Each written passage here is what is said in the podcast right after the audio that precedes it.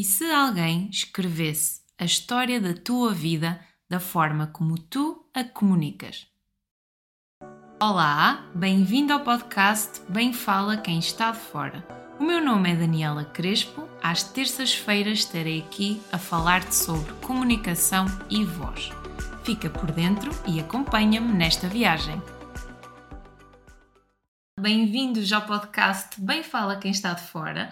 Hoje comigo tenho uma escritora, mentora literária, formadora de escrita e ghostwriter. Principalmente aqui o último, o ghostwriter, ficou na minha cabeça e foi aqui um ponto de curiosidade para saber mais sobre ela, meter conversa com ela no Instagram e trazê-la ao podcast. Por isso eu vou já de seguida passar-lhe a palavra para que ela possa explicar o que é que ela faz e qual é que é a sua história e desconstruir todos estes pontos que eu enumerei anteriormente. Olá, Elizabeth! Olá, Daniela. Em primeiro lugar, muito, muito obrigada por este convite. Fiquei muito, muito, muito honrada com ele e quero que saibas que isto é muito importante para mim, porque nós conhecemos aqui no contexto uh, do trabalho da Filipa Maia e eu acho que quando nós conhecemos pessoas incríveis, essas pessoas incríveis também trazem outras pessoas incríveis. Então foi um gosto conhecer-te neste contexto e obrigada um, por eh, teres aparecido e por me teres convidado para este podcast. É mesmo uma honra. E. Então, queria falar aqui um bocadinho então, sobre a minha profissão. Eu sei que é muita coisa, não é? A escritora, formadora de escrita, mentora literária, ghostwriter, são muitas coisas diferentes. Mas no fundo, o que é que eu faço? Desconstruindo isto um bocadinho, eu escrevo livros, ajudo pessoas a escreverem os seus livros com confiança e escrevo os livros por pessoas que, não tendo as ferramentas ou a disponibilidade para o fazer, então eu faço por elas. É isso que eu faço. E gosto muito daquilo que faço. Esta é a minha profissão de sonho, algo que eu nunca imaginei que fosse possível, até realmente o ser. E o que é interessante aqui é que esta história uh, surgiu, eu diria, mais ou menos na minha adolescência, que foi quando eu comecei a escrever. Eu adorava criar ideias e eu comecei a perceber-me de que tinha muitas, muitas, muitas, muitas ideias, sempre a acontecer. Então o que é que eu comecei a fazer? Epá, eu tenho de anotar isto, tenho de anotar isto em algum lado. Então eu comecei a anotar cada ideia que eu tinha e ideias eram premissas para histórias. Estas ideias eram um, coisas do tipo personagem X uh, faz isto e tem como consequência aquilo, não é? Então eram já premissas para tu histórias. Começaste a alinhar essas ideias já com personagens e começar a fazer aqui ligações. Isto isso já mesmo. na adolescência. Isso mesmo, isso mesmo. O que me levou a querer escrever, no fundo, foi esta questão: o que é que eu faço com estas ideias todas? Deito-as fora? Dou-as a alguém? Ou escrevo alguma coisa? E a resposta acabou por se tornar óbvia, que foi eu vou escrever. alguma coisa. Exatamente. Exatamente. Então eu tinha de escrever estas ideias porque eu tinha tanto para dizer sobre elas. E quando nós damos a ideia a alguém, a pessoa pode desenvolver uma coisa completamente diferente. Aliás, essa é a beleza dos workshops de escrita, é que dando o mesmo estímulo a várias pessoas, elas podem ter ideias completamente diferentes para ela. E eu sabia que tinha muito para dizer acerca daquelas ideias, e às tantas já tinha uma capa e isto é verdade, eu ainda tenho essa capa com as ideias todas que eu construí na minha adolescência. É tão bom olhar para essa capa uh, e pensar, meu Deus, a minha, a minha cabeça era muito prolífera, então eu tinha muitas ideias na altura e continuo a ter, mas uh, já está mais moderado e ainda bem, porque senão eu não aguentaria. Eu preciso agora de mais concentração para escrever e não posso estar sempre a, a procurar uh, as coisas mais brilhantes, não é? no sentido em que é, são aquelas ideias brilhantes que vão surgindo e que nos retiram a atenção e a concentração e agora vamos focar-nos noutra coisa. Não, eu preciso me concentrar nestas ideias e eu tenho essa pasta por algum, por algum motivo, aliás, ela está lá, tem um propósito, e se um dia eu quiser desenvolver essas ideias, então volto a ela e lá uh, então desenvolverei as ideias. Mas começou assim, começou com isto. Eu já, desde miúda, que gosto de criar histórias, talvez uhum. não por escrito, desde mesmo criança, mas quando fui para a escola ganhei o gostinho da escrita. E acho que isso também ajudou muito a que no futuro eu quisesse escrever. Porque felizmente tive uma professora na primária que me incentivou muito a escrever Lembro-me que ela tinha uh, exercícios giríssimos para nós criarmos histórias ilustradas. Lembro-me que algumas tinham anjinhos, ou seja, já, já tinha aqui personagens. Um, e eu lembro-me de gostar muito disso, gostava muito dessa dinâmica, e acho que depois isso também teve uma influência mais tarde. E acho que aqui é tão importante termos pessoas que nos incentivem, pessoas que nos digam ok, é para seguir em frente, faz mais disto, tu és muito bom nisto, faz mais disto. E não é que eu fosse boa naquilo que fazia, era simplesmente a minha professora que me incentivava e eu sentia uh, quase que a adrenalina do desafio e queria avançar mais. E foi isso. Exatamente, a importância de nós termos lá atrás e ao longo da vida os nossos mentores. É? Exatamente, exatamente. E os mentores são tão importantes. Nós nunca podemos descurar a sua importância. Foi aquilo que eu senti ao longo da minha vida. Tive sempre pessoas que me apoiaram, mesmo que na adolescência fosse tudo de certa forma muito novo ainda e eu ainda não tinha contado a toda a gente que escrevia uhum. e só se tornou mais evidente depois com o tempo em que então eu levava cadernos para as aulas e escrevia outras coisas uh, que não eram matéria das aulas, portanto começou a tornar-se muito evidente que eu estava a fazer outras coisas, estava com a cabeça no outro lado. Um, era a sempre o meu conflito. É tu falas aí da escrita, tu falas da escrita no sentido de nesse período que é a adolescência. Mas uhum. como é que houve esta transição de fazeres disto profissão, ou mesmo lá atrás, na escolha da tua profissão, como é que a escrita, uh, tu avançaste logo em algo relacionado com a escrita, fizeste aqui um, cami um caminho diferente e só agora recentemente é que te aproximaste da escrita, como é que foi este processo, até seres aquilo que és hoje? Olha, este é um processo muito longo, porque o que é que acontece? Eu assumi-me como escritora desde muito nova, uh, assumi que era isto que eu queria fazer, mas nós vivemos ainda numa sociedade que não olha para a escrita como sendo uma profissão digna e digna de futuro. Então eu fui procurando outras coisas que pudesse complementar com a escrita, nomeadamente a psicologia e a educação. E das duas, uma, eu queria ser uh, ou professora do primeiro ciclo ou psicóloga.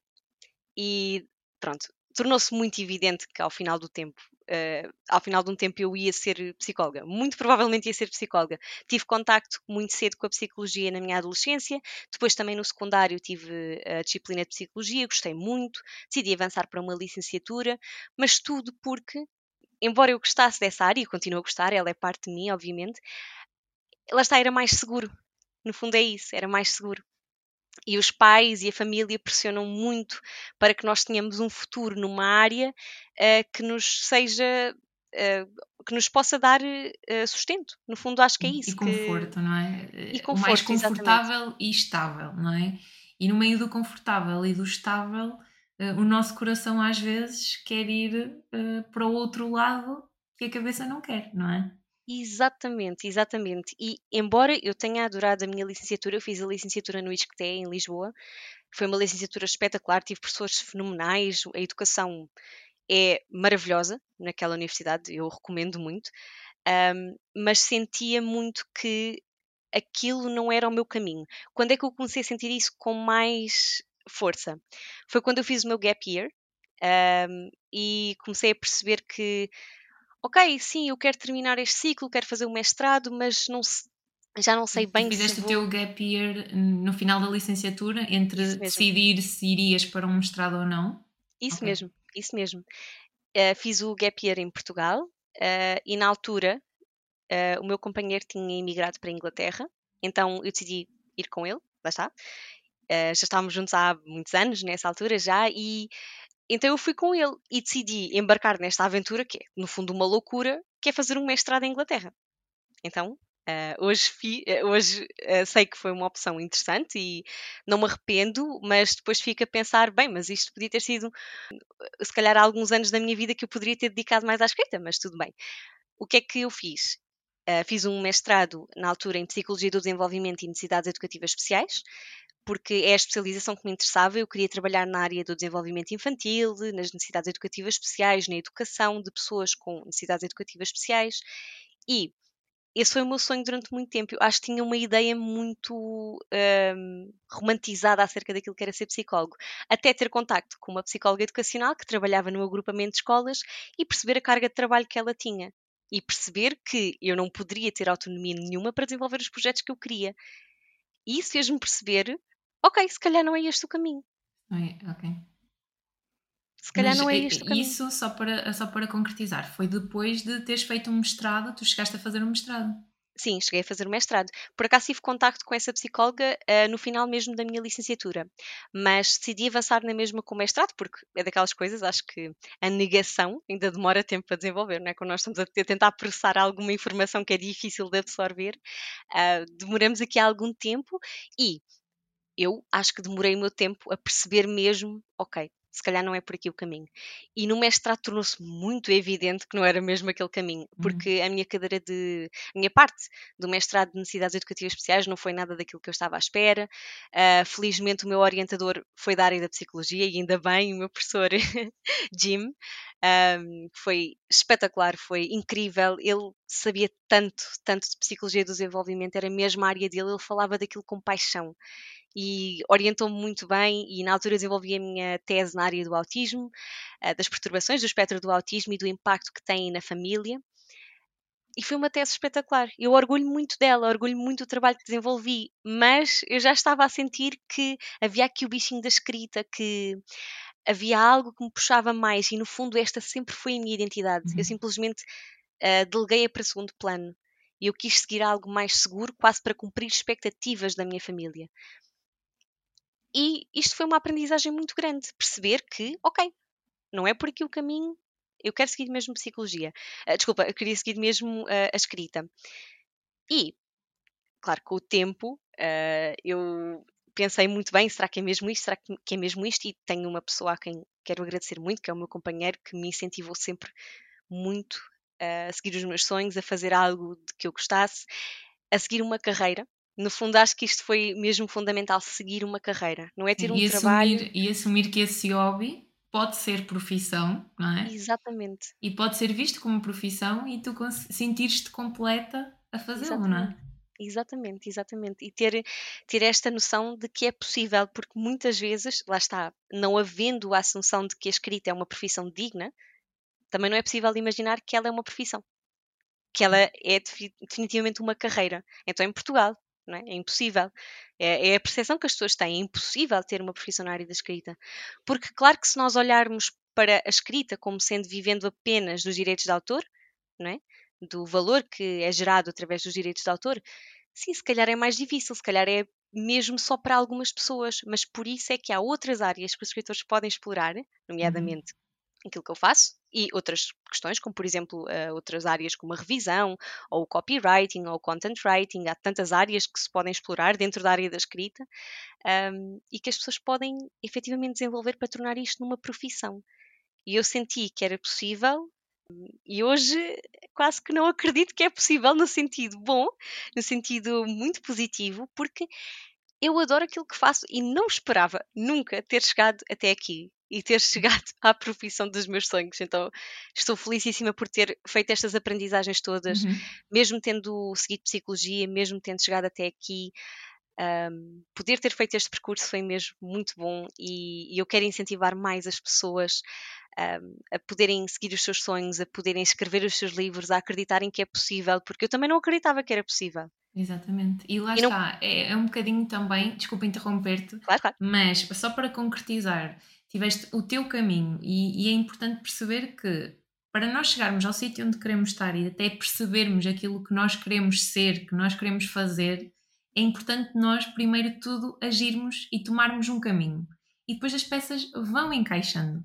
Não tem que encaixar logo a primeira. Até porque falavas também na questão do tempo, também é preciso tempo para nós dissimularmos a ideia Sem porque dúvida. há aquelas expectativas, há aquilo que nós colocamos como em mente e eu tenho que fazer isto, seja para agradar, seja porque acabamos por nos ver naquela profissão, naquela caixinha, mas depois também, espera, se calhar eu não estou a sentir isto por aqui, eu quero é mesmo ir por outro caminho, mas aquele Isso caminho mesmo. foi importante, foi válido e foi o que te permitiu eh, tu chegares aqui hoje, por isso independentemente do caminho, é- acho que o importante a reter é avançar e depois os caminhos vão-se vão -se alinhando e vão-se juntando à medida que o processo vai acontecendo. Sem dúvida, sem dúvida, é tão importante. Às vezes hum, seguirmos este caminho para. Porque às vezes é importante errar.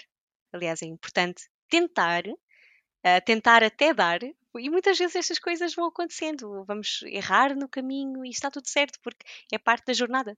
E ainda bem que chegamos eventualmente à resposta certa, isto não é sempre obstáculos.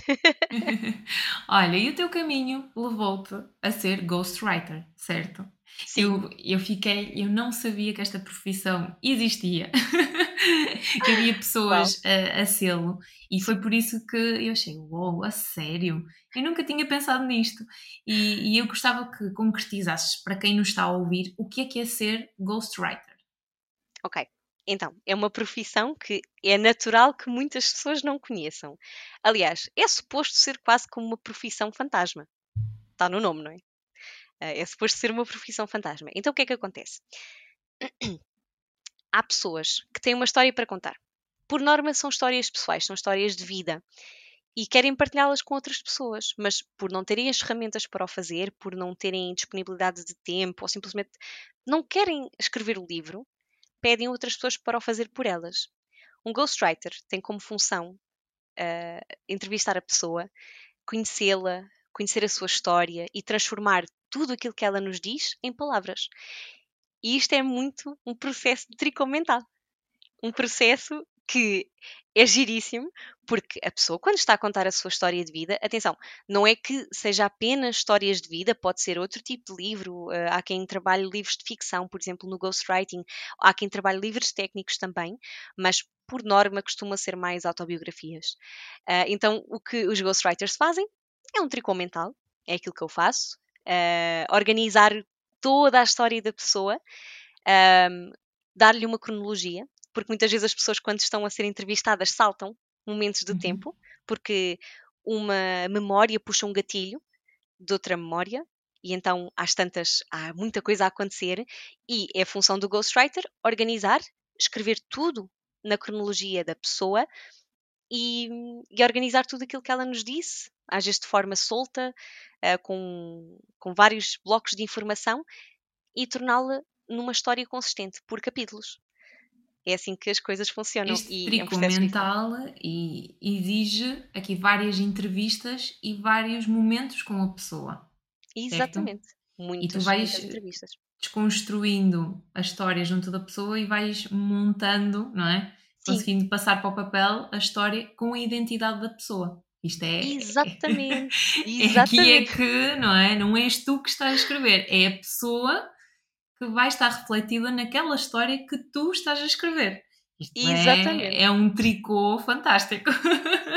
E acho que é, a parte mais engraçada e mais desafiante também, que é escrevermos na voz da pessoa. Um ghostwriter é, quase que não pode estar presente. No fundo, aquilo que nós fazemos é pegar na informação das pessoas, escrevê-la nas palavras delas, mas de uma forma organizada. E isto é algo que é relativamente desafiante de fazer, porque, por exemplo, eu, às vezes, quando estou a escrever, passa-me pela cabeça, eu nunca escreveria isto desta maneira. E está tudo certo, porque não sou a escrever. Eu só tenho é de me ausentar dessa Exato. parte, é, é um dessa minha parte criativa. Porque tu tens a tua forma de ver o mundo, ver, Isso ouvir, mesmo. sentir, e nesse momento em que tu estás a fazer a construção da história da pessoa, não é? Acabas por ter que te desligar de ti e da forma como tu estás a ver o mundo e tens de pôr no papel da pessoa. Isso mesmo. Isso e mesmo. aqui, em que medida, neste tricô mental, em que medida este background de psicologia te ajudou e te deu ferramentas aqui neste, nestas entrevistas e neste trabalho que tu desenvolves?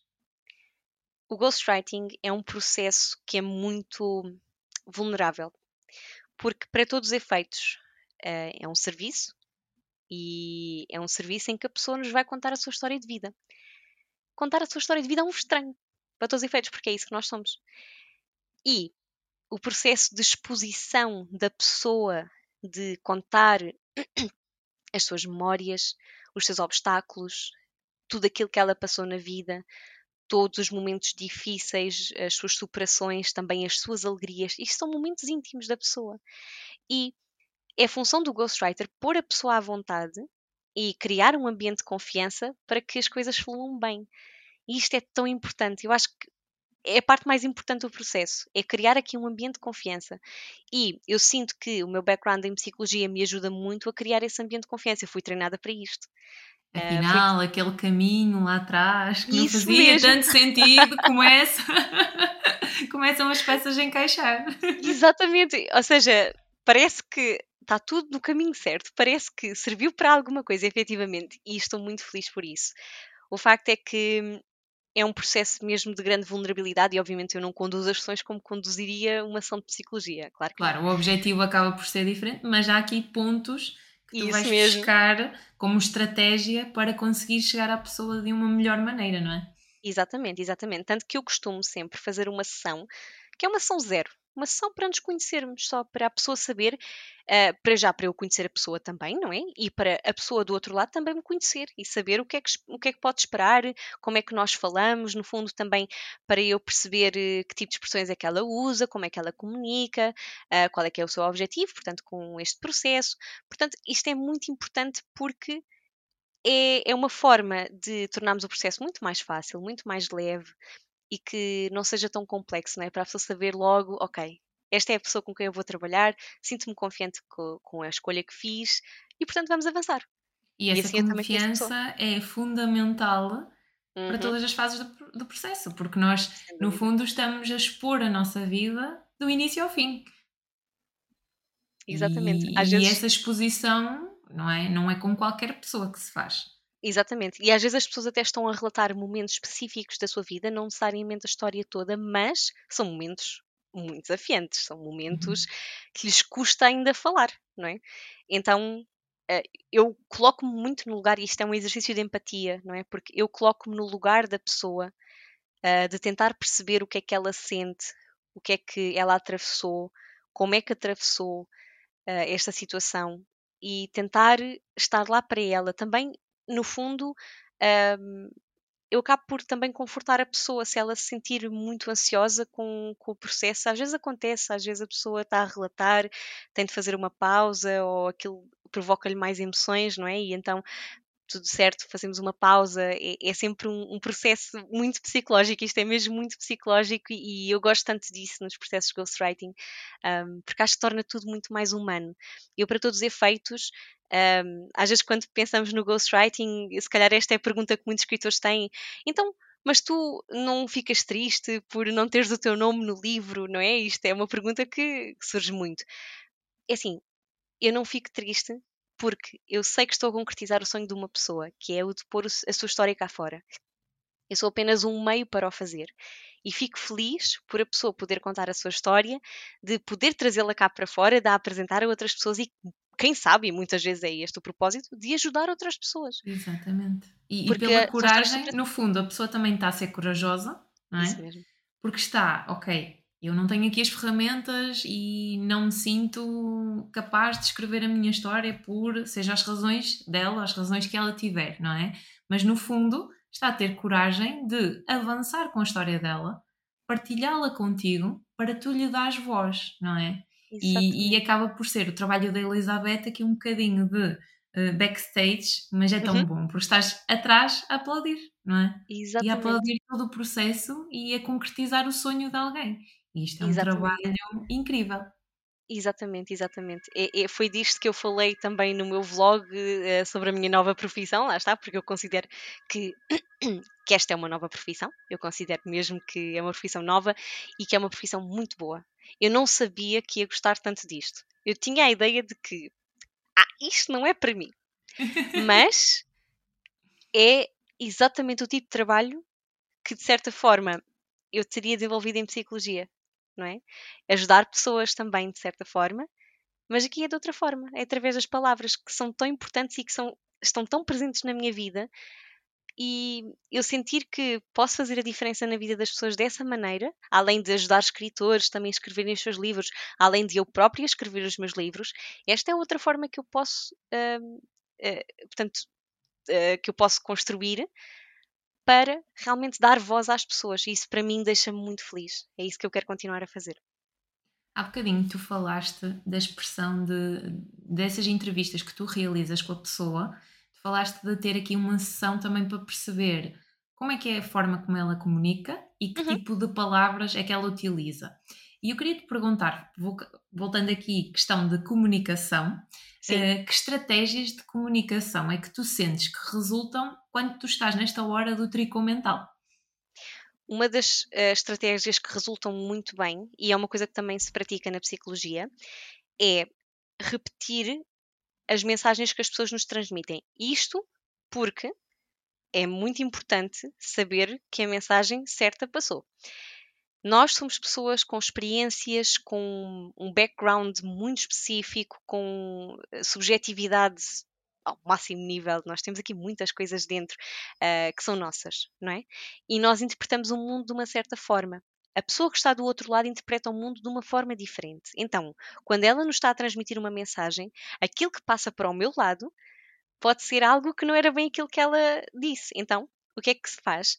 Nestes casos, uma estratégia, por exemplo, que eu uso é perguntar à pessoa, portanto, repetir aquilo que ela disse pelas minhas palavras e ela confirmará se é certo. Ela, por exemplo, pode dizer algo como exatamente, é, é isso mesmo. Ou então pode dizer algo como não, mas não era bem assim, não era bem isso que eu queria uhum. dizer, não é? Então isto é muito importante um, de eu perceber, porque eu quero ter a certeza de que passa a mensagem que a pessoa quer para os capítulos, para as palavras que eu escrevo, e, e, esta é uma forma de chegarmos aqui a um entendimento relativo à mensagem. Portanto, é exatamente isto que é para sair, é exatamente isto que ela quer transmitir. Essa é uma ou das seja, estratégias que eu uso. Uh, ou seja, usar aqui muito a repetição, repetir pelas tuas palavras o que ela disse para te certificar ao máximo que não há um desalinhamento nesta mensagem que ela quer estar a, estar a transmitir. Exatamente. E, e, acredito que aqui no teu processo apanhes diferentes estilos de comunicação e pessoas uhum. que se calhar até são mais objetivas, não é? Uhum. E uhum. pessoas que são extremamente, não é? Que o discurso se nota que andam a rodear, porque precisam do seu tempo, de Sim. rodear a mensagem, porque ainda não estão preparadas para falar e para dizer aquilo que estão a sentir. E, e também é, é importante é tu leres esta pessoa, não é? Exatamente. E sabes o que é que é mais curioso nesse processo? Às vezes nem sequer se apercebem de que estão a rodear o assunto. Sim. Fazem-no de forma inconsciente. E é, é, a nossa função também, enquanto ghostwriters, guiarmos a pessoa à resposta. Porque ela às vezes pode estar a fazer isto de forma não intencional. Ela faz isto porque tem aqui algum mecanismo de defesa que está a atuar, ou é a forma como, como ela está habituada. Então, as pessoas muito objetivas uh, são pessoas que racionalizam muito, por exemplo. Uh, lá está, não têm aquele discurso mais fluido, mais pessoal. Pronto, e é função também do ghostwriter perceber que tipo, com que tipo de pessoa é que nós estamos a comunicar e adaptar a nossa intervenção nesse sentido, é? uhum. de ajudar a pessoa a transmitir a sua história por palavras.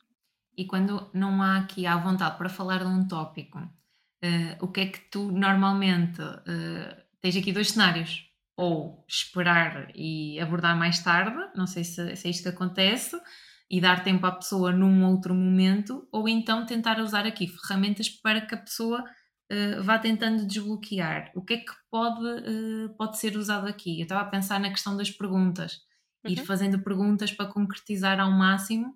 Não sei se há aqui outra estratégia, o que é que. Depende do nível de desconforto da pessoa. Okay. Se ela estiver a chorar, uh, temos de ter muita sensibilidade para lidar com esta questão.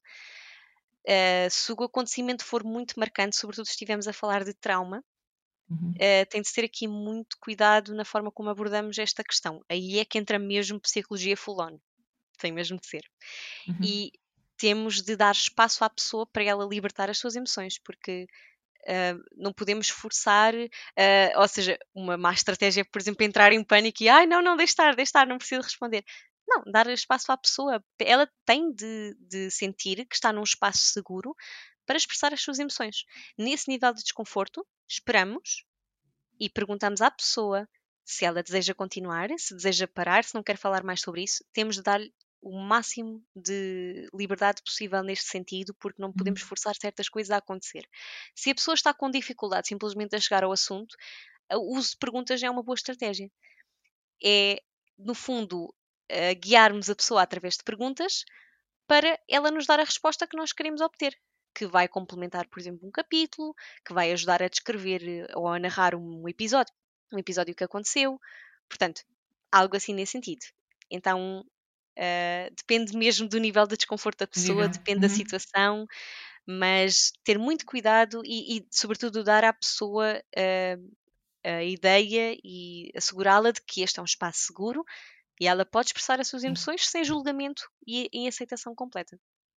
Sim, o dar espaço, dar espaço e também aqui ajuda muito tu leres o não verbal da pessoa, porque também te vai dar pistas de eh, estou preparado, ainda não estou preparado, não Isso é? mesmo, isso mesmo. E, e vais começando a dosear este espaço Uhum. eh, que lhe darás e como é que podes guiar esta conversa e, e este processo de entrevistas, não é? e é uma coisa que é um pouco mais difícil de se fazer eh, online. Presencialmente é muito mais fácil de identificar sinais não verbais. Ainda assim, e é algo ao qual, ao qual eu estou muito atenta mesmo nas sessões eh, por Zoom e sejam feitas em que programa forem, mas estou mesmo muito atenta, só que é mais fácil de identificar porque aí conseguimos ver a pessoa no seu todo. Eh, enquanto nestas sessões só conseguimos ver provavelmente só o rosto, expressão os ombros, facial, o provavelmente. olhar, sim, Exatamente, sim. Portanto, nem Podes revela depois tudo. ir aqui à parte da voz e tentar Sim, perceber como é que está a ser a intuação, como é que está a ser a velocidade, as pausas. isso Também mesmo. são algumas pistas que podes, que podes ter do não verbal Uhum. da pessoa, não é? Sim, E, e mas sim, no online obriga, obriga aqui a outro reajuste, porque sim. quando estamos no presencial nós estamos a ver todo o corpo da pessoa, a postura, não é? Uhum. É Outros de parâmetros não verbais que acaba por ser mais fácil. Mas é possível no online e faz-se e é possível É chegar às possível, pessoas, não é? é possível, é possível, tudo se trabalha, é só uma questão de adaptação.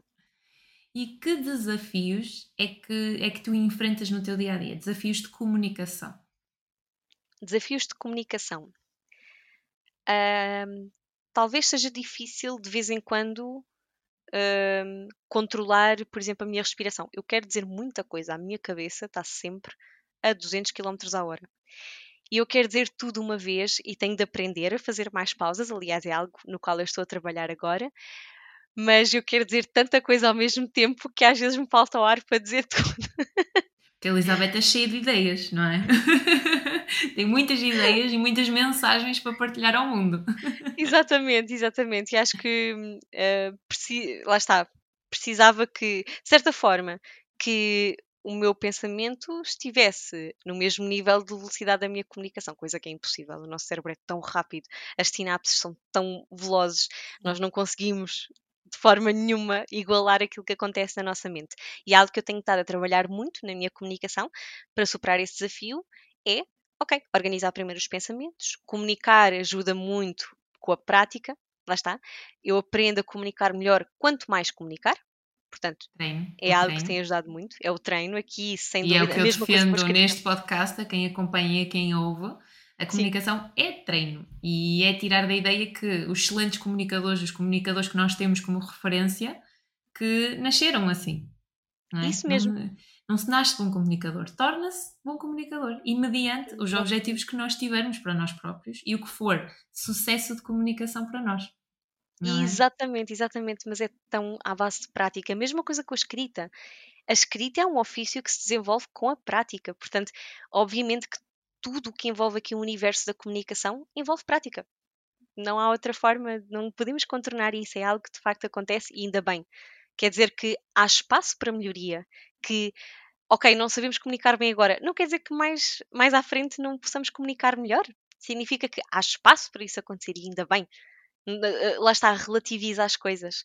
Não, não nos traz aquela ideia de que só as elites, só certas pessoas é que conseguem. Exatamente, É tão bom. exatamente. Ainda bem que se pode aprender. Ainda bem.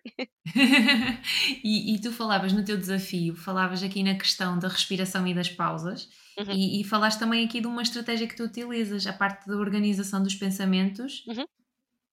Há mais Sim, alguma estratégia, algo que tu apliques que sentes que te ajuda neste sentido? sim, falar mais devagar. Ok. Eu sou uma pessoa que, por natureza, comunica muito rápido. E já me disseram: epá, tu falas muito rápido, tens de desacelerar aqui a fala. Eu pensei: eu falo rápido. Então, mas, ok.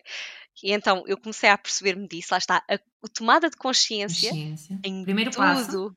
Exatamente, tomada de consciência. Na psicologia é a mesma coisa. Tomada de consciência de um problema é o primeiro passo para o resolver. Então, a partir do momento em que eu soube, eu comunico muito rápido, ok, desacelerar.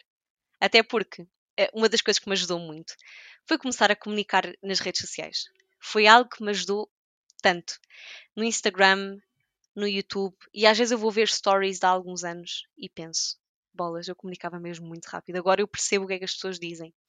Uhum. Então eu desacelerei. E nos vídeos do YouTube, até para conseguir organizar melhor os meus pensamentos, lá está, comunicar devagar ajuda-me a saber exatamente o que é que eu quero comunicar, a ter menos hesitações e a comunicar de forma mais clara, não é? Então, isto ajuda-me muito a comunicar para as redes sociais, a comunicar com as pessoas, aprender a desacelerar aqui.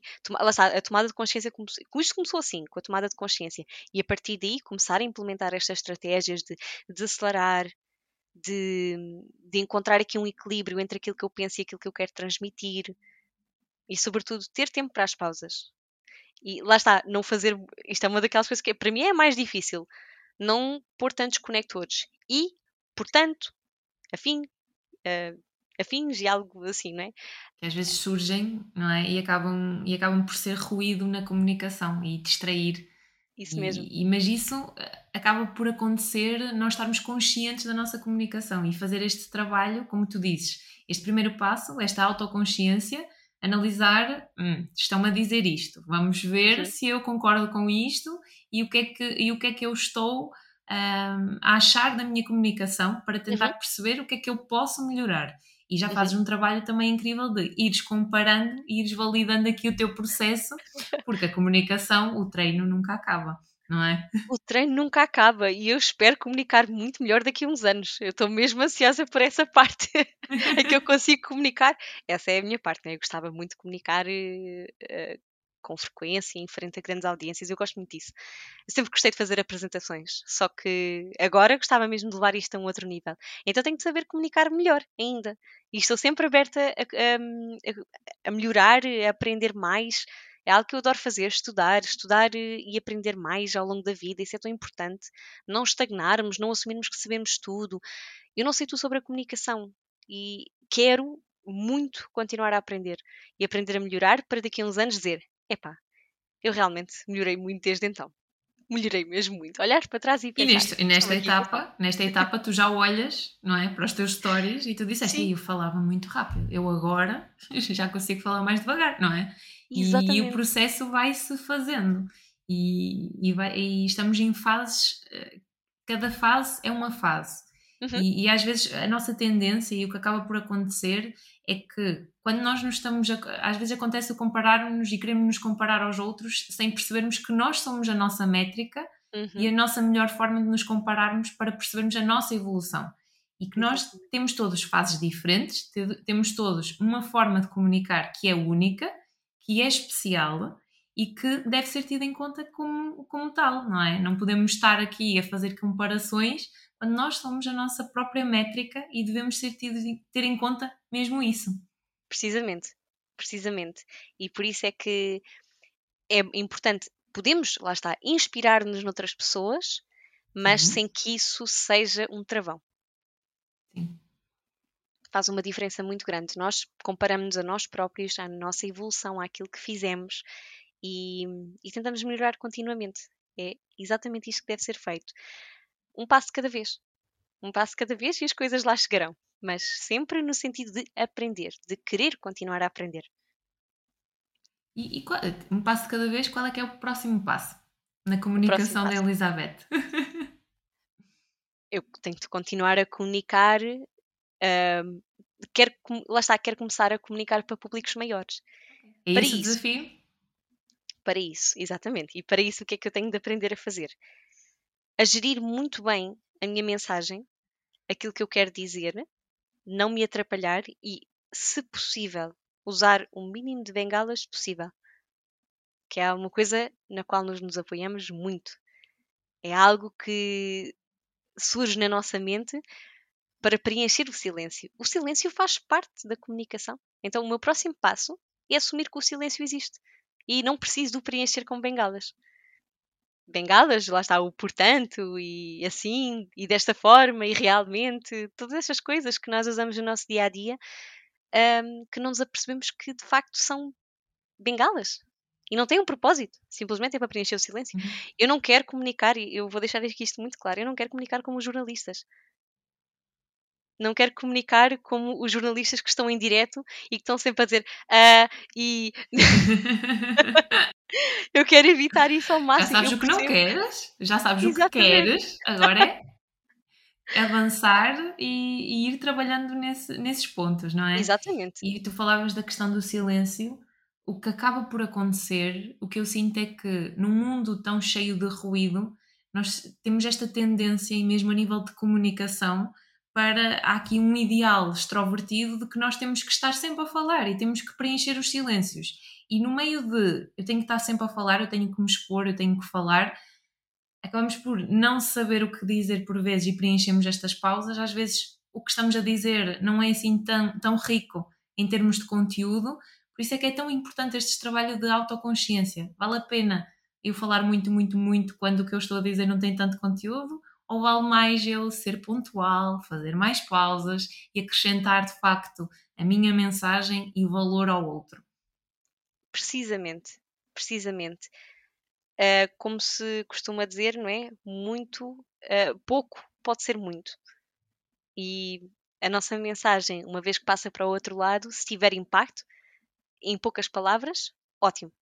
É isso. Eu, quando me referia aqui ao exemplo dos jornalistas, provavelmente esta é a forma como é suposto eles comunicarem, mas eu noto muito isto do ruído, lá está, é, é, um mundo de ruído, eles têm de preencher o silêncio, quase como que, pelo menos esta é a minha interpretação, para chamar a atenção das pessoas, para chamar a atenção dos telespectadores.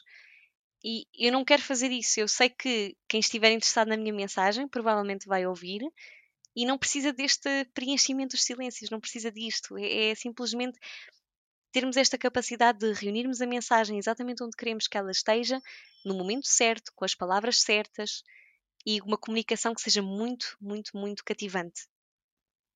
E que seja isso, é isso que eu quero o mundo, fazer. O mundo também precisa do silêncio dos introvertidos, não é? Exatamente. Deste ideal de introversão, não é? Também tem que vir ao de cima para mostrar que no silêncio se encontram muitas respostas. Oh, sem dúvida. E eu que sou introvertida, aliás, nós somos as duas introvertidas, e que bom, que bom, porque os introvertidos são especiais, na minha opinião. exatamente, exatamente.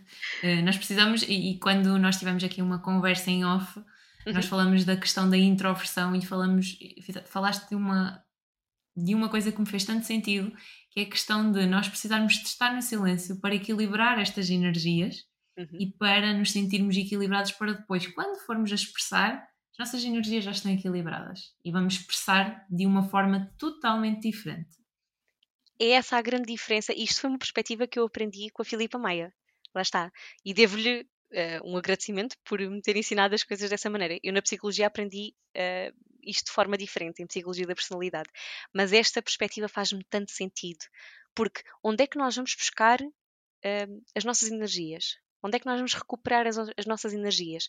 As pessoas mais extrovertidas, e atenção, isto é tudo uma questão de uma linha contínua, nós não somos 100% introvertidos nem 100% extrovertidos, nós vamos é buscar energias a coisas diferentes. Uhum. As pessoas extrovertidas têm uma necessidade constante de estarem rodeadas de pessoas, ao passo que as pessoas introvertidas precisam do silêncio para. Uh, para se reconstruírem, para processarem aquilo que aconteceu no mundo, para efetivamente um, conseguirem compreender aquilo que aconteceu, organizarem-se e poderem ter mais energia para as outras pessoas. Eu preciso muito de momentos de silêncio. Por exemplo, eu não passo muito tempo assim nas redes sociais. Passo o tempo que é necessário para a minha profissão, mas ausento muitas vezes porque grande parte daquilo que acontece na minha vida é fora das redes sociais. Eu preciso desse momento de silêncio, eu preciso. Eu gosto muito, por exemplo, dos momentos em que estou a escrever em que estou só concentrada na minha história com as minhas personagens, é tudo o que está a acontecer na minha mente que está a sair para o papel. Esse momento é tão importante. Eu valorizo tanto. Eu não permito que nada interfira nesse processo. É algo que eu aconselho os escritores também a fazerem. Não deixarem que nada interfira no seu processo, porque os escritores precisam destes momentos de contacto com as personagens e precisam destes momentos de silêncio em que não estão a processar nada daquilo que acontece no mundo. Não há notícias, não há distrações, não há os problemas das outras pessoas, não há tudo aquilo que está a acontecer lá fora. Não, existe a história. E para uma pessoa introvertida isto é tão fundamental. Isso é o que eu, eu, que eu assumo que seja a realidade, lá está, é a minha interpretação. Sim. Mas acho que a nossa introversão necessita destes momentos de silêncio, necessita de momentos de reserva do mundo Uhum. E está tudo ok, porque é assim que nós recompomos as nossas energias e depois conseguimos ser uh, pessoas muito mais sociáveis a seguir. É isso que nos permite, porque é tanta informação que nós processamos no nosso dia a dia que necessitamos destes momentos em que paramos para processar essa informação e para também uh, conseguirmos alinhar tudo aquilo que aconteceu e depois ser melhores pessoas por isso. Se estivermos em constante overload, também não vamos conseguir Porque nos ouvimos. melhor. Nos ouvimos e, e, é preciso nós ouvirmos, principalmente nos dias de hoje, não é? E, eu ia te perguntar, tu falavas do silêncio, uh, é nesse silêncio que tu buscas inspiração? segundo aquilo que eu percebi, e precisas desse momento, em que é que, em que mais coisas é que tu, é que, atividades é que tu buscas a inspiração? Onde é que tu encontras essa inspiração para escrever? Isso é uma pergunta tão interessante. Essa pergunta é maravilhosa. Eu encontro muita inspiração no meu dia a dia e nos outros. Encontro muita inspiração na vida das pessoas, naquilo que elas atravessaram, quando alguém se senta comigo e me conta uma história de vida, e as pessoas mais velhas são as que transmitem as histórias mais interessantes. Eu sou suspeita, eu, uh, as conversas que eu tenho com as minhas avós são magníficas. Uh, eu adoro que elas me contem histórias da vida delas, de coisas que elas atravessaram. Gosto muito de saber a vida da minha família e da família também dos outros.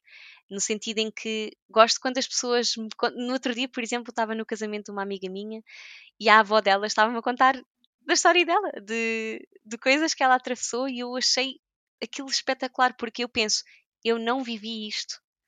Esta história devia ser parte de uma história minha.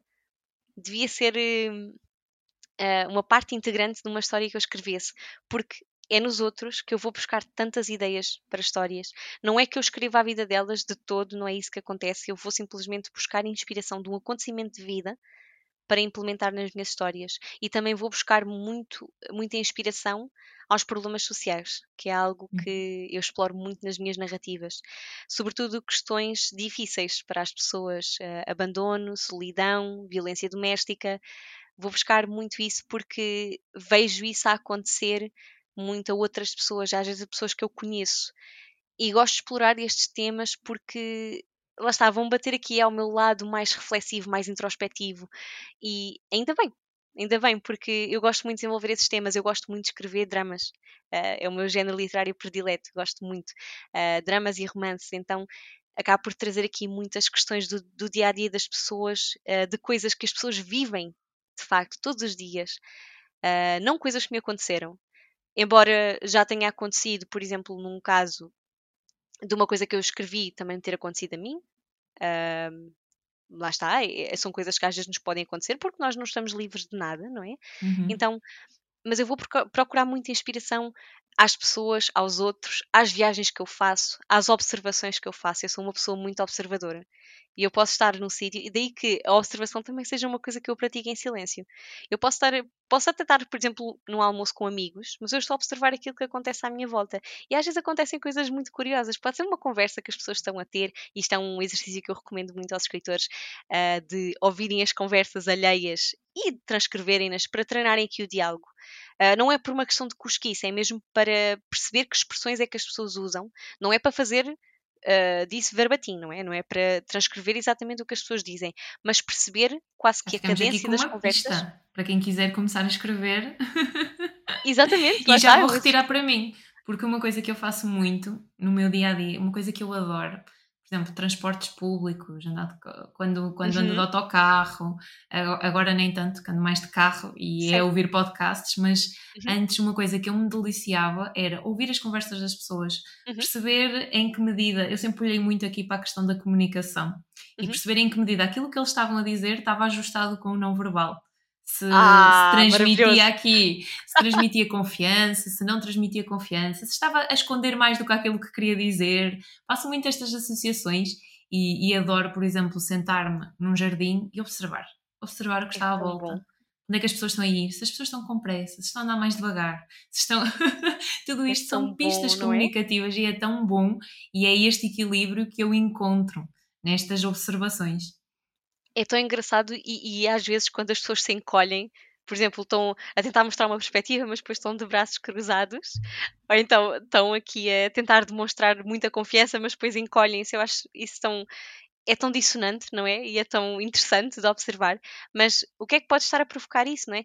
E se nós quisermos levar isto a outro nível, se quisermos levar isto ao nível da narrativa, uh, nós imaginarmos o que é que é a vida daquela pessoa.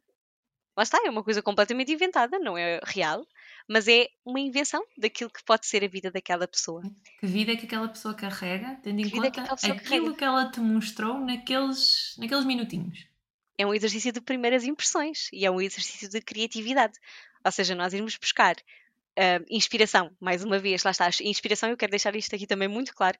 A inspiração é algo que se procura, não é algo pelo qual se espera. Sim, é não é estarmos sentados no sofá à espera que a inspiração deixa. Exatamente, exatamente. Isto é tão importante, porque eu, às vezes fico com a ideia que os escritores, uh, eu também já passei por isso, atenção, todos os iniciantes, de certa forma, esperam pela inspiração, porque realmente aquilo é uma quase como uma descarga de adrenalina, aquilo é uma sensação muito forte. A questão é, dá para ter essas, entre aspas, descargas de adrenalina também nos momentos de escrita. Nós não temos é de esperar que isso aconteça, nós fazemos que, com que isso aconteça. E, por exemplo, viajar muito, uh, não digo viajar, não tem de ser para países uh, uh, muito longínquos, nem tem de ser nada assim por aí além. Tem de ser simplesmente viajar, passear nas suas zonas de residência, conhecer outros sítios, conhecer outras pessoas, arranjar inspiração no dia a dia da pessoa, sem ter de fazer pensar, as coisas extraordinárias. Estava a ouvir falar e estava a pensar. Às vezes, por exemplo, o caminho, casa-trabalho. Uhum. Fazer o, nós faz, acabamos por fazer o caminho de uma forma automática. Mas Isso se nos concentrarmos, ok, estou a fazer este caminho e agora vou prestar atenção às lojas, às placas. Eu tenho a certeza que numa semana, se fizermos uhum. o caminho com consciência, nós conseguimos aqui encontrar novidades num caminho que até então já fizemos imensas vezes. Precisamente, precisamente, e já me aconteceu tantas vezes. É tão bom. Nunca nos apercebermos de que isto estava aqui, de que esta árvore estava aqui, ou que esta placa estava aqui, ou que existia este estabelecimento. É tão engraçado. E outras, outra coisa, também acontece as ruas mudarem e nós apercebemos disso, de que aquilo que esteve ali sempre, de repente muda. E isso é uma observação interessante. Lá está. Eu fico muito nostálgica quando isso acontece, confesso. Quando as coisas mudam, eu sinto pena por as coisas mudarem, no sentido em que, por exemplo, houve aqui uma, uma há uma rua aqui muito comprida, uma avenida aqui em Estocolmo, uh, que tinha uma loja de, um, era uma sapataria muito antiga. Já estava lá mesmo muitos anos, eu não sei precisar quantos, mas talvez uns 50. E de repente ela fechou. E eu senti tanta pena por ter fechado, não é? Eu, eu pensei, mas é a história de uma é de uma loja, lá está, é de uma sapataria, mas é a loja desta sapataria que vai ser deixada para trás e vai ser substituída por outro estabelecimento diferente. Mas é anos de história que vão desaparecer dali. Sim. E eu fico muito nostálgica com é? essas coisas, e lá está, eu pego muito nisso, por isso é que eu faço tantas caminhadas também. Um, e lá está, eu faço as caminhadas de forma consciente e às vezes paro em certos sítios, sobretudo em parques. Gosto muito de parar aqui em parques porque gosto de observar a natureza e gosto de senti-la um, de escutar, porque isto é uma coisa é um exercício muito bom para se trazer para as narrativas, para sentarmos apenas e observarmos e absorvermos o ambiente à nossa volta. É algo que ajuda muito. Concentrarmos muito um, naquilo que vemos, naquilo que ouvimos, nos odores, e se estivermos a comer, por exemplo, um lanche no parque. Trazer estes sabores também para a narrativa, o que é que, a que é que sabe, por exemplo, esta sandes ou este sumo, e sentirmos também, por exemplo, que é que, o, o que, qual é a sensação que nós temos da casca da árvore nas nossas mãos. Por exemplo, de um pinheiro. É isso? Isto é um exercício bom para se fazer. É um exercício de observação que é tão necessário para, para nós desenvolvermos as nossas narrativas. E às vezes nós percorremos um caminho que até contém esse parque, nunca paramos para ver o parque e agora vamos fazê-lo. É algo para mudarmos, para fazermos de diferente, para trazermos mais riqueza para, para aquilo que escrevemos e também, lá está, porque de certa forma isso também melhora a nossa comunicação escrita e depois verbal. É? Depois verbal. Pois, eu ia te perguntar, quem escreve mais, comunica melhor? Eu sinto que sim, sinto, mas depende, depende, porque os escritores são muito diferentes uns dos outros. Eu diria que sim, porque a riqueza do vocabulário é algo que tem muita influência depois na comunicação oral. Um, e diria que normalmente quem escreve consegue também melhor organizar os seus pensamentos e expressá-los. Mas há escritores que, e isto já é uma coisa que já me disseram, que por muito bem que escrevam, não conseguem depois falar da mesma maneira. E isto é uma coisa que de facto acontece. Uhum. Normalmente quem escreve muito bem depois tem um pouco mais dificuldades na comunicação oral, mas mais uma vez é uma questão de prática, porque se formos a ver, é, é possível trazer as duas coisas, não é? E de juntá-las e torná-las ambas boas comunicações, não é? Uhum. Eu, eu quero fazer isso. Eu não vou dizer que vou comunicar como escrevo, porque é, melhor que não. Isso é, era mau sinal. porque no, nós escrevemos de uma forma e comunicamos de outra. Mas comunicar bem nos dois é possível. Temos de praticar. É? Temos claro, de sair da nossa zona claro. de conforto. E estamos aqui centradas na escrita, mas também podemos fazer a associação com a questão da leitura, não é? O facto de nós lermos, vamos ficar aqui com um repertório de vocabulário mais vasto, não é? E acabamos por ir buscar aqui muitas ligações para, e mesmo para tópicos de conversa, para estruturas do discurso, vamos buscar na leitura também eh, pontos que nos vão ajudar na comunicação. Precisamente. E precisamente. a nível de leitura, tens algum género preferido de livros? Sim, por esta ordem, os livros, o tipo de livros que eu mais gosto de, de ler são dramas, como os que eu escrevo. Gosto muito de ler romances e também thrillers. Estou a explorar outros géneros literários também, fantasia, ficção científica, terror, enfim, tudo por aí além. Estou a, lá está, a ambientar-me também a estes géneros literários, mas os que eu mais gosto de escrever, sem, de escrever, lá está, está tão associado à minha identidade. É? Primeiro ler, obviamente, mas aquilo que mais gosto de ler, sem dúvida, dramas, romances e thrillers, são os que eu mais gosto de ler. Tens assim um livro preferido, o livro que tu dizes, este livro mudou a minha vida, ou é, é este livro que me caracteriza? Sim. Seja assim algum.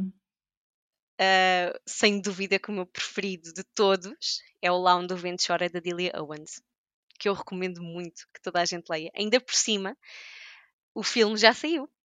Okay. Portanto, foi um livro que teve tanto sucesso que eu comprei-o simplesmente porque olhei para a capa, olhei para o título e pensei, belíssimo. É um de capa laranja, não é? Exatamente, cor de laranja. Uh, com uma menina que está num barquinho, porque isto é passado no Pantanal. O próprio Pantanal sendo uma personagem, é, o livro é belíssimo. Uh, então, esse é o meu livro preferido. A escrita da autora é espetacular. Ela é naturalista, uh, trabalhou há alguns anos em África, então ela trouxe muito daquilo que aprendeu, lá está, da observação, de experiência de vida para a narrativa dela e ela narra de uma forma espetacular. A história é tão envolvente, tão bonita. Uh, tão dramática também. Lá está, explora aqui questões psicológicas que eu adoro. Portanto, tem aqui todos os elementos que eu mais gosto num livro e recomendo a todas as pessoas que o leiam porque ele é maravilhoso. Eu estou ansiosa também, ainda não vi o filme, mas estou ansiosa para o ver. Uhum. Eu também vou deixar o livro na descrição e já fico com a sugestão para poder também, também ler e, e perceber então do que é que destes pontos e destas associações que tu estavas a falar. Recomendo, Olha, Daniela. Sim. eu por acaso agora, a nível de leitura, estou muito comunicação, comunicação, sim. desenvolvimento pessoal, mas o que é que acontece e o que eu sinto como leitora, que às vezes preciso de ler, de ler livros que fogem ao meu género e à, e à parte da minha área profissão. Porque eu tendo, como eu gosto tanto daquilo que faço, tendo muito para o tipo de livros. Sim. Mas às vezes é fora destes livros que eu também vou buscar inspiração. Por isso é preciso ir buscá-lo fora. Sim, e, e, é muito curioso. Agora que estás a falar nisso, lá está. Eu também adoro ler livros sobre escrita. Eu tenho muitos e, e leio muitos. Adoro, adoro, adoro. Mas lá está. Uns são mais técnicos, outros são mais uh, ficcionais e eu aprendo tanto com uns como com outros. Um é a teoria, uns são a teoria e os outros são a teoria na prática são tão importantes os dois, não é? E de sairmos da nossa zona de conforto e lermos livros lá está, que não, que não fazem parte da nossa área, também é importante, mas como nós somos apaixonadas pelas nossas áreas, obviamente vamos ler muitos, muitos Muito livros relacionados. sim, sim, eu adoro, eu adoro também. E voltando aqui só à questão da escrita, que uhum. benefícios, eh, quais são os benefícios da escrita? Ui, a escrita tem muitos benefícios, muitos, muitos, muitos. Tem benefícios psicológicos, sobretudo. Um, eu diria que a escrita é uma ótima ferramenta de autoconhecimento. E quem não pratica, recomendo que pratique journaling, que é um processo uh, de tirar cá para fora pensamentos, emoções, um, coisas que acontecem também na vida. Porquê? Porque além de ajudar a atenuar a ansiedade, também permite trazer uh, uma melhoria na autoestima e clareza. Ou seja, clareza acerca de nós próprios, quem é que nós somos, o que é que nos provoca emoções felizes, uh, o que é que nos provoca emoções, por exemplo, mais tristes, quais é são os nossos gatilhos, como é que nós gostamos de nós e como é que nós podemos ter mais clareza em relação um, a, a, coisas no futuro, não é? E coisas que aconteceram e ressignificar, é tudo um processo psicológico e o journaling, para quem não pratica, recomendo começarem já, já hoje. Já praticas há muitos dias, não é? Vais no dia quê? Ai, neste momento não sei. Uh, já, já, acho que já estou no dia 1200 e qualquer coisa. Bem. Eu já pratico há 3 anos. Consistência. Sim. E, e, uma das minhas questões para ti era como é que se consegue manter essa consistência? Olha, isto é estratégias, consistência. Estratégias é que eu, eu percebo que há, há, este benefício e há o sentir o benefício desta prática. E isso também ajuda, é, por exemplo, fazendo uma analogia com, com o exercício físico no início de estava a fazer exercício físico, comecei a perceber os benefícios, a sentir-me bem fisicamente, com mais energia, com mais flexibilidade, com mais resistência, e estes benefícios fazem-me a continuar a, fa a, fazer exercício. Eh, eu sinto que também pode ser por aí o sentir o benefício que te traz. Mas que estratégias a mais é que tu sentes que podem ajudar a quem quer manter esta consistência na escrita? Essas estratégias são ótimas, as que mencionaste, sem dúvida. Só que uma, uma pequena notinha que eu queria acrescentar ainda mais dos benefícios da escrita, melhora, mais uma vez, a questão da comunicação. Eu digo que elas evoluem de par em par.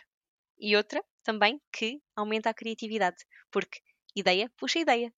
Portanto, é ótimo para nós aumentarmos a nossa criatividade.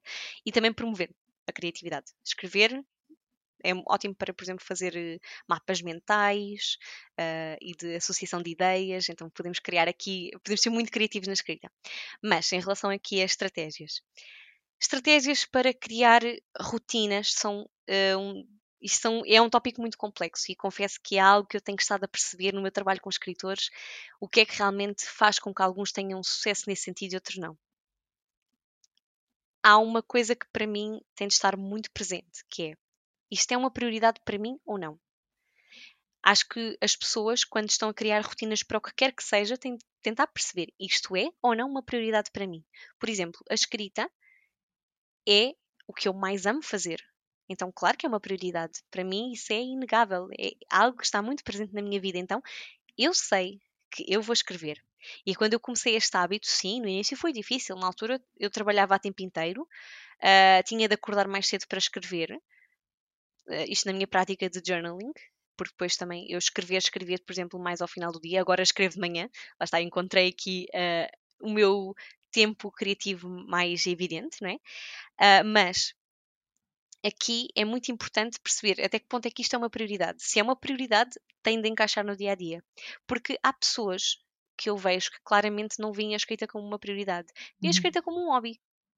Então, se isso é só um hobby, se não é uma prioridade, se é só para ir fazendo de vez em quando, é menos provável que a pessoa consiga criar uma rotina de escrita. Mas a partir do momento em que ela aceita e assume que a escrita é uma prioridade para si e que gosta daquilo que faz, e acho que é sobretudo isso também que as pessoas têm de ter em conta, é se lhes traz alegria.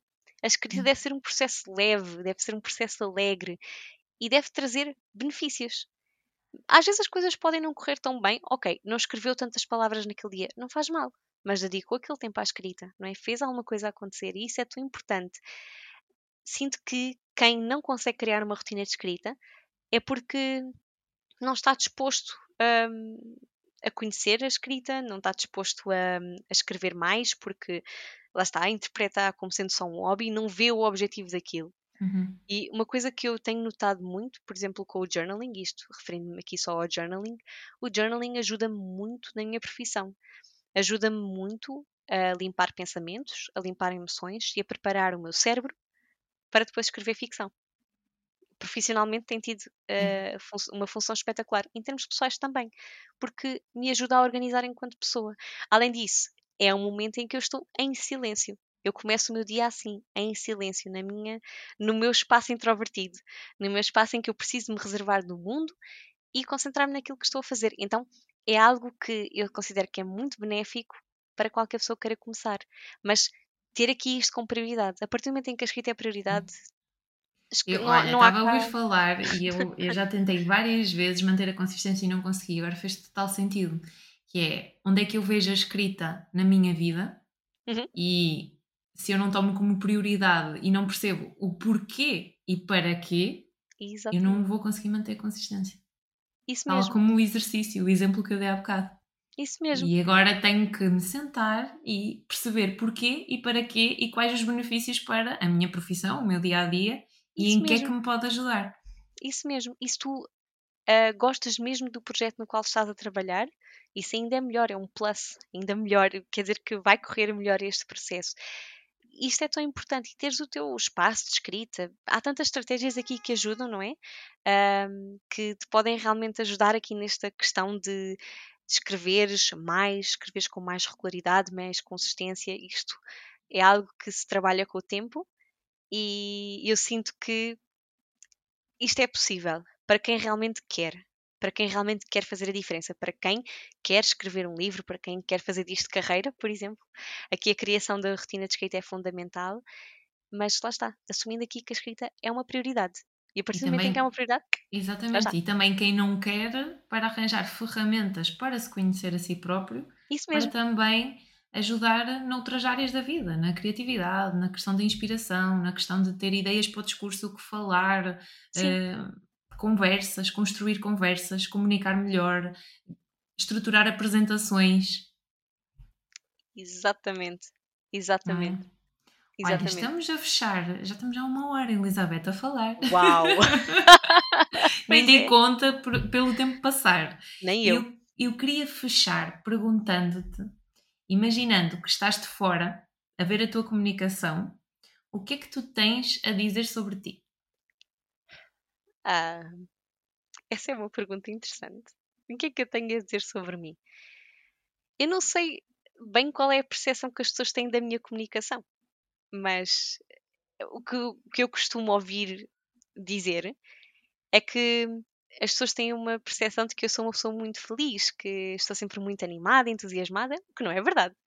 Uh, tenho, tenho momentos assim, mas está, quando estou no meu silêncio, estou uh, num estado de calma, estou num estado mais reservado, até posso fazer aqui uma careta assim mais, parece que estou zangada e não estou, estou simplesmente concentrada, mas diria que pelo que eu percebo, não é que, que tenho uma comunicação entusiasmada, uh, que é também de certa forma cativante. As pessoas dizem muitas vezes que eu as inspiro, que que as inspira a fazer coisas, a escrever livros, a começarem as suas histórias, a reverem, a finalmente partirem para aquele projeto que tinha sido deixado para trás.